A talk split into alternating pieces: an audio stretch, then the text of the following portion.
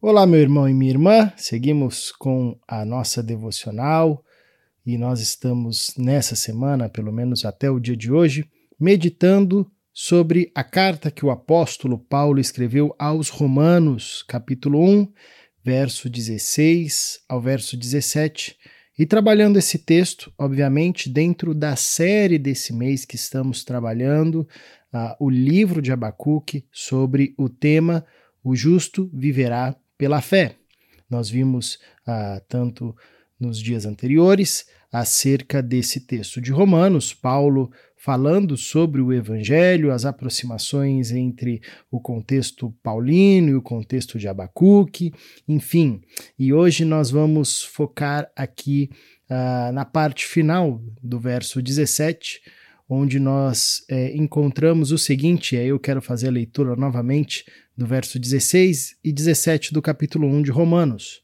Não me envergonho do Evangelho, porque é o poder de Deus para a salvação de todo aquele que crê, primeiro do judeu, depois do grego. Porque no Evangelho é revelada a justiça de Deus, uma justiça que do princípio ao fim é pela fé, como está escrito: o justo viverá pela fé.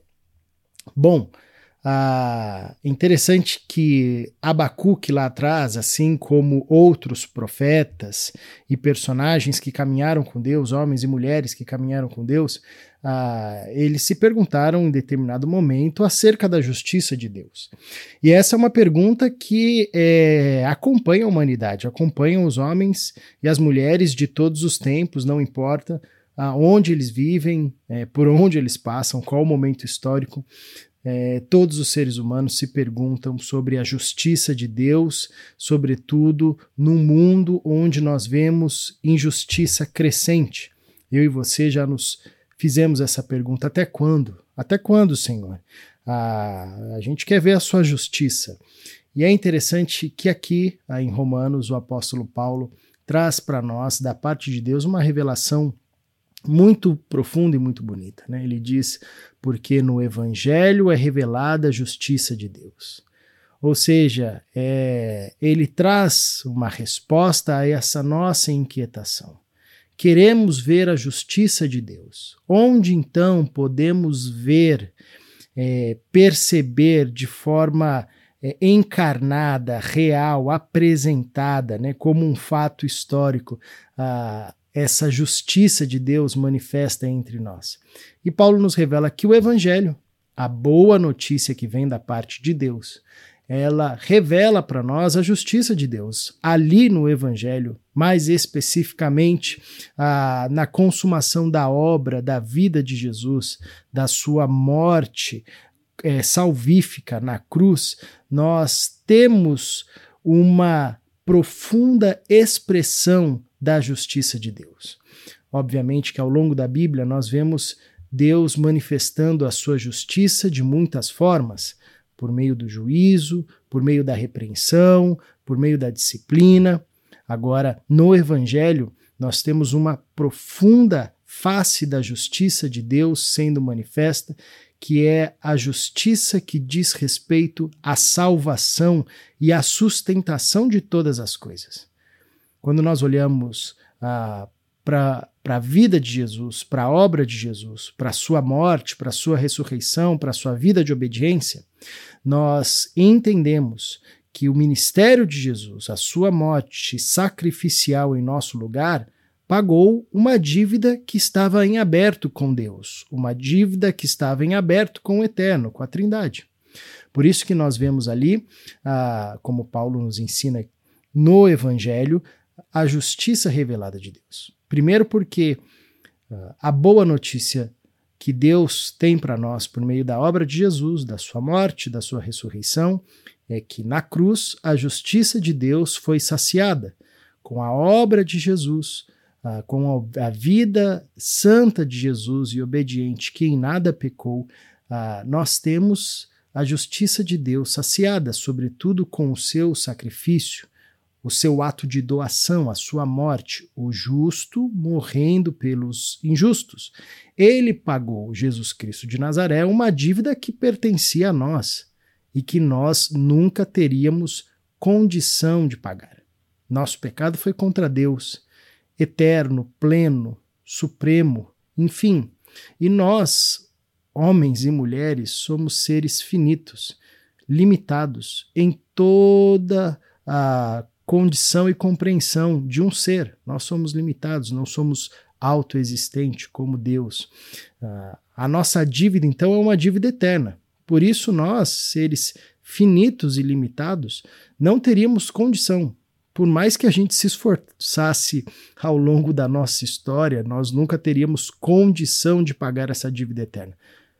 Só é possível pagar uma dívida eterna um ser eterno. Por isso, Jesus Cristo de Nazaré, Filho de Deus, Deus de Deus, luz de luz, esvazia-se da sua glória, torna-se homem, assume a nossa humanidade, trilha um caminho de obediência ao Pai, cumpre todos os requisitos ah, para agradar o Pai e na sua vida de obediência, sobretudo no seu sacrifício, dando a sua vida por nós, morrendo em nosso lugar, a justiça de Deus é saciada. Ou seja, a dívida que constava contra nós é apagada, como Paulo mesmo nos ensina na carta aos Colossenses, quando diz que toda a cédula que marcava contra nós foi anulada em Cristo Jesus.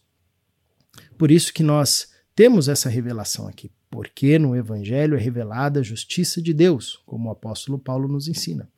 Nós também aprendemos que essa justiça revelada ah, no Evangelho, sobretudo centrada no sacrifício de Jesus Cristo, é uma justiça graciosa, é uma justiça que promove salvação.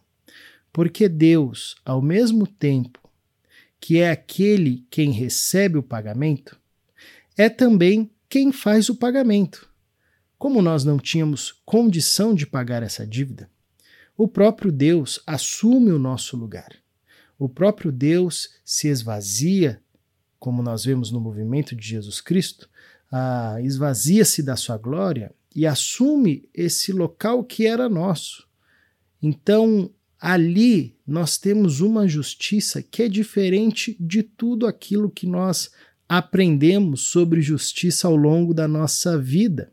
Porque geralmente, quando nós trabalhamos essa perspectiva de justiça entre os homens na, na relação, nas relações humanas, né? Ah, ou nós trabalhamos com o conceito de justiça punitiva, né? O sujeito quebrou uma lei, ele tem que pagar, ele tem que ser punido. Ou nós trabalhamos com o conceito de justiça retributiva, meritocrática, né? Bom, você fez por merecer, então você vai ganhar isso, né? Quem nunca ouviu essa frase dos seus pais ou quem nunca, sendo pai, usou essa frase com os filhos, né? Bom, agora que você fez isso, então você merece. É justo que você mereça esse pagamento. Geralmente a gente trabalha a justiça nessas duas perspectivas. Uh, e obviamente que a gente encontra isso também na justiça que a Bíblia nos apresenta uh, como um, um um elemento central no caráter de Deus, que constitui o caráter de Deus. Deus é um Deus justo, uh, por isso pune o pecado, por isso uh, e, e disciplina aquele a quem ama, por isso retribui aquele a quem obedece. Nós vemos esse caráter também na justiça de Deus, isso ao longo de toda a Bíblia. Mas na cruz no, nos é apresentada de uma forma muito, uh, muito profunda um caráter é, da justiça de Deus que nós ah, desconhecemos ou, na verdade, negligenciamos, que é o caráter salvífico. Deus manifesta a sua justiça não apenas para punir, Deus manifesta a sua justiça não apenas a partir de uma lógica de retribuição meritocrática. Ah, Deus executa a sua justiça para salvar. Por isso, ele, ao mesmo tempo que é quem recebe o preço dessa dívida paga, é aquele que paga essa dívida, pois só ele teria condição de fazer isso. Nós temos ah, entre a justiça de Deus revelada no Evangelho e a justiça humana, e aqui é interessante porque Paulo está escrevendo essa carta aos Romanos, e Roma era ali o bastião da justiça, o bastião do direito, né? quem trouxe para a humanidade é, o código de justiça e de direito mais sofisticado, tanto é que nós usamos até hoje. Paulo faz essa confrontação da justiça humana com a justiça divina, que é uma justiça sacrificial, que é uma justiça graciosa e que é uma justiça que dá possibilidade de redenção e salvação àquele que crê. Por essa razão, Paulo relembra a fala de Abacuque sobre como os justos vivem. Os justos vivem pela fé, com essa certeza e essa convicção ah, da justiça revelada na cruz, que nos dá a possibilidade de viver uma nova vida, uma vida que agora é pautada na salvação daquele que crê. Uma vida de quem experimentou o poder de Deus manifesto no Evangelho. Justo viverá pela fé. E como a gente já viu outras vezes, fé pode ser também entendido por fidelidade, por uma vivência uh, de obediência a Deus, por uma vivência fiel a Deus, enfim. Mas também e principalmente dentro desse ambiente da salvação, a, a fé é o, o movimento da certeza e da convicção na obra de Jesus Cristo de Nazaré. É quando empenhamos o nosso crer uh, e dedicamos a nossa vida a partir dessa certeza e dessa convicção de que a justiça de Deus foi e é revelada no Evangelho, na vida de Jesus, na sua morte sacrificial, na sua ressurreição. E por meio dessa obra, nós desfrutamos de vida e vida plena e por isso fomos justificados. Agora não somos mais vistos como ímpios. Nós estamos debaixo do sacrifício de Jesus, temos uma nova identidade, fomos feitos justos. Essa é a nossa nova identidade. Isso não quer dizer que a gente alcançou a perfeição aqui. Nós ainda pecamos, nós ainda falhamos, nós ainda damos ouvidos às nossas loucuras, ao nosso coração ah, que é contaminado pelo mal. Mas em Cristo Jesus, alicerçados nessa justiça revelada no Evangelho, nós temos uma nova identidade. Deus nos olha como justos não pelos nossos méritos, mas pelo mérito de Jesus Cristo de Nazaré. É para essa vida e para essa nova identidade que devemos viver, e isso requer fé, certeza e convicção de que em Cristo eu sou nova criação e que Deus está trabalhando em mim, no meu irmão, em nós, para formar cada vez mais um viver justo.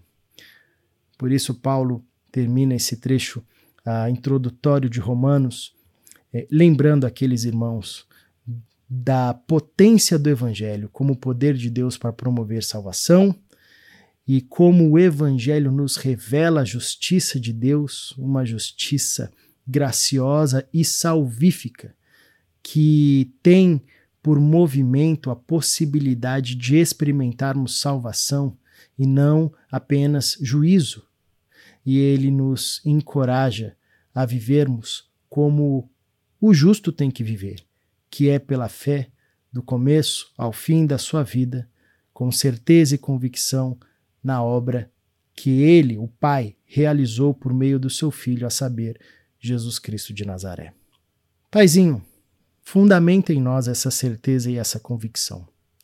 Que vivamos a partir da nossa nova identidade, não mais marcada pelo pecado, mas marcada pela tua justiça, que recai sobre nós através da cruz e da ressurreição, que muda a nossa identidade, nos faz nova criação, nos torna justos em Cristo Jesus, santos, parte do teu povo, parte da tua família. Que possamos viver assim, que a nossa fé esteja alicerçada nessa verdade e possamos desfrutar todos os dias dessa realidade. Em nome de Jesus. Amém.